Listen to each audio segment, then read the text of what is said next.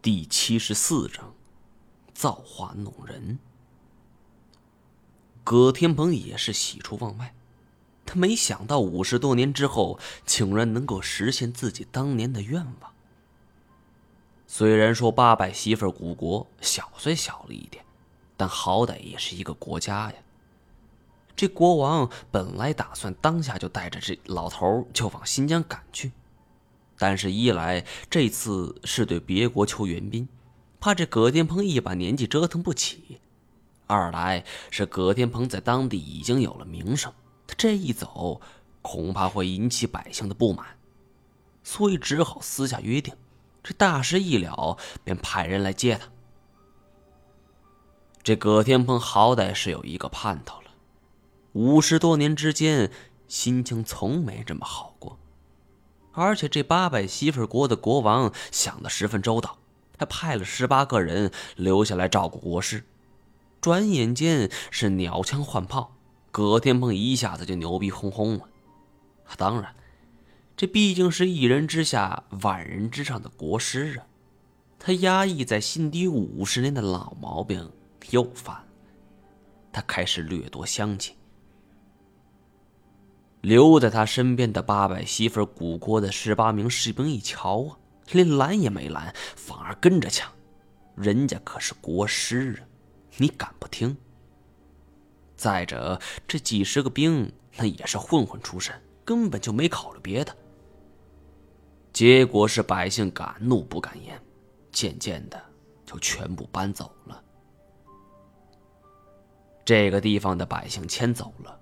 葛天鹏倒也自在，可是靠山吃山，靠水吃水，没了这周围的百姓，他吃什么呢？葛天鹏是打起了十八护卫的主意。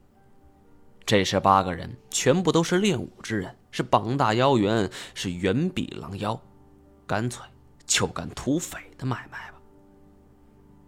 这葛天鹏贵为国师，竟然干起了土匪的勾当。这是让往来的客商大受其害呀。最后，这个几乎狗血的故事到此还远没结束。我知道，最后葛天鹏是一定死在孤山之上，否则他的坟墓是不可能在这儿的。问题是，为什么国王没来接他？那么他又是怎么死的呢？答案其实让人啼笑皆非呀。八百媳妇的国王摆平了察合台汗国之后，冒充其国君，想起来在这川鄂边疆的孤山之上，自己的国师还在受苦呢，这可如何是好啊？他便主动向这元朝的中央政府纳着贡称臣，让自己亲信是借助这支纳贡队伍的掩护，将国师给接回来。察合台汗国虽然自成一国。但是毕竟还是蒙古装束，结果是十八侍卫见到旌旗摇曳，腿都吓软了，急忙报告国师说：“这蒙古大军杀来了。”葛天鹏原本不相信蒙古会为自己这么一个糟老头子大动干戈、兴师动众，但是当他站在山上这么一看呢，看见了蒙古大军的旗帜。一下子便想起了自己五十多年前的惨败。葛天鹏是顿时大小便失禁，一口浓痰卡在喉咙之中，当场就翻了白眼了。纳贡队伍一看这神仙国师翘了辫子，也是当场傻眼了，但也只能硬着头皮上啊。说是国师一日在山顶打坐，忽然一道华光是从天落下。国师他老人家是顿生双翼，足踏祥云，飞到了天庭之上。要说古人对此那是深信不疑呀。原本以为这么一说就能躲过渎职之罪，可没想到八百媳妇国王一听这国师真的是神仙，那恨的是顿足捶胸啊。自己失去了神仙的辅佐，是坐失良机。他干脆就迁怒于十八侍卫，说：“你们既然负责照顾国师，为什么不让他留下，全部拉出去给斩了？”一见如此还不能保命，这十八侍卫是心一横，干脆就实话实说了。十八侍卫们是战战兢兢、唯唯诺诺，将这事情就和盘托出了。国师不是羽化成仙，那都是纳贡史大人自己的主意，不关他们的事情。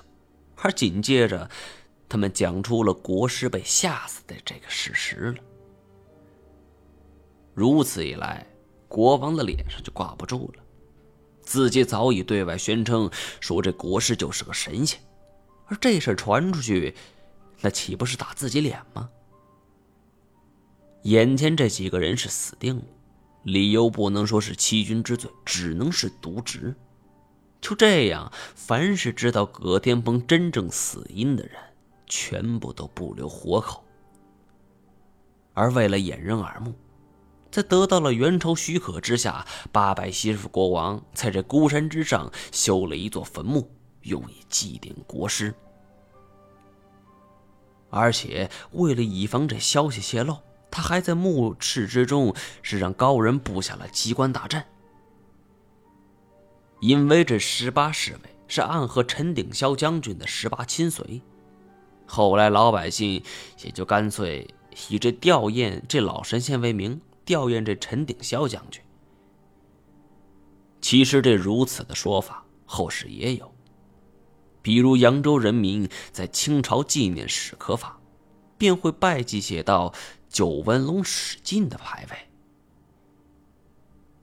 至于一开始我们所遭遇的十八将军像，乃是当地一位高人所故意留下的，为的目的就是羞辱此间真正的墓主。听完了金锁讲述，我是又好气又好笑啊！按理说这种事情得多种巧合拼凑在一起才能成型，但事实是，它偏偏就发生了。好人不长命，坏人活千年呢。也许说的就是这种事情。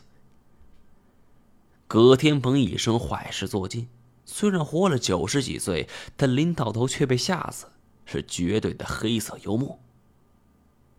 不过我还是有一点很费解呀，金锁，你们刚才跑什么？金锁愣了一下，我靠，你们进来的时候没遇到吗？遇到什么？红红鳄鱼。我知道，金锁口中的红鳄鱼指的就是狐狸，难道说这个东西还有一只？